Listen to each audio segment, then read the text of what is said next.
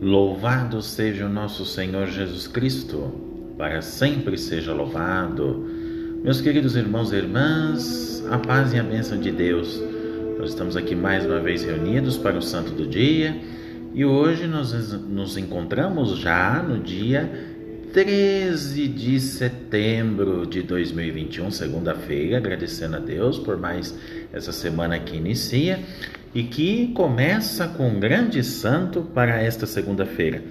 Hoje nós queremos recordar esse grande homem de Deus, né, que teve uma grande missão.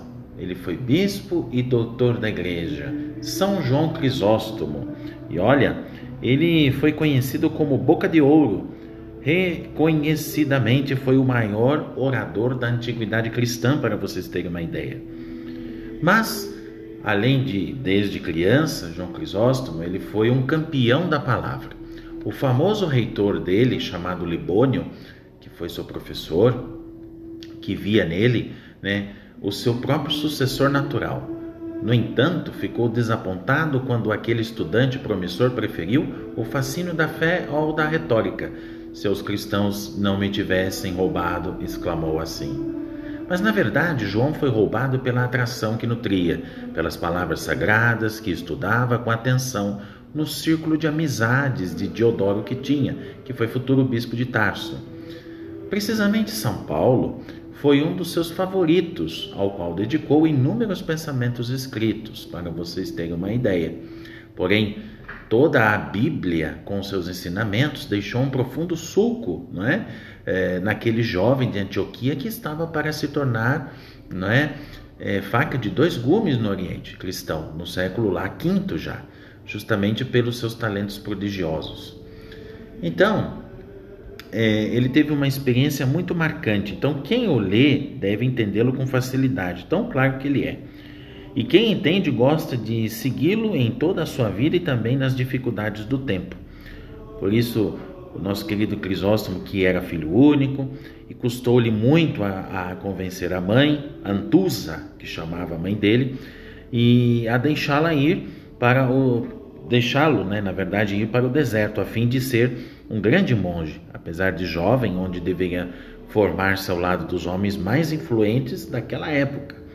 Como padre, fez os sermões mais impressionantes sobre o direito ao asilo, fundamento dos direitos humanos, que se dava no tempo junto ao altar. Olha só, mas também sobre a vaidade das honras e das coisas suntuosas e supérfluas. Depois foi sagrado bispo e chegou ao a arcebispo, é, ou como vocês queiram, metropolita, né, de uma metrópole, que seria Constantinopla. Aí teve de enfrentar a corte, que aí a coisa pegou mesmo. Em consequência disso, sofreu dois exílios, morrendo num deles com a célebre expressão nos lábios: Tudo para a glória de Deus. Frase desse grande São João Crisóstomo, boca de ouro, né? Como bem conhecemos. Tudo para a glória de Deus. Os padres gostam demais de ler o seu livro sobre o sacerdócio, que agora já existe em português são João Crisóstomo é sem dúvida um grande santo. Eu, inclusive, tenho o livro da, é, os escritos espirituais dele, fantástico, de São João Crisóstomo. Vale a pena conferir o livro dele. É, mas além dele, nós também temos outro santo que não queremos esquecer, que vem lá da França e traz um nome muito belo, chamado, sabe como? Amado. Isso mesmo, amado, que em francês é Aimé. Né? Era inquieto, passou da vida em comunidade para a solidão e morreu no século VII, enquanto lia para ele um céle uma célebre carta do Papa Leão sobre a fé verdadeira. Veja. Então, todos esses santos para nós nos faz essa indicação, né? essa indicação para viver esse amor né? profundo com Deus dentro dessa experiência eremítica, né? no caso aqui específico. Né? que nos chama a atenção, né? toda essa dedicação sobre as obras da caridade, não é? o desapego ao dinheiro, não é? como foi o caso de, de São, João, São João Crisóstomo, não é? que se desapegou de tudo para de fato viver é, totalmente a sua vida de batizado, né? de missionário, né? na verdade. Mas todos temos esse dom de falar, não é?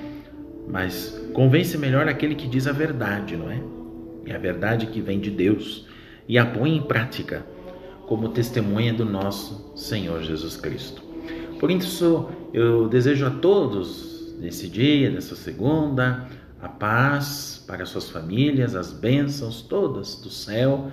E voltamos aqui amanhã com mais um Santo do Dia. E quero agradecer a todos os irmãos que me acompanham aqui por este meio de comunicação, né, do nosso Spotify, Overcast e tantos outros meios de comunicação que vai esse áudio para tantos lugares. Né? Você é um evangelizador dessa missão.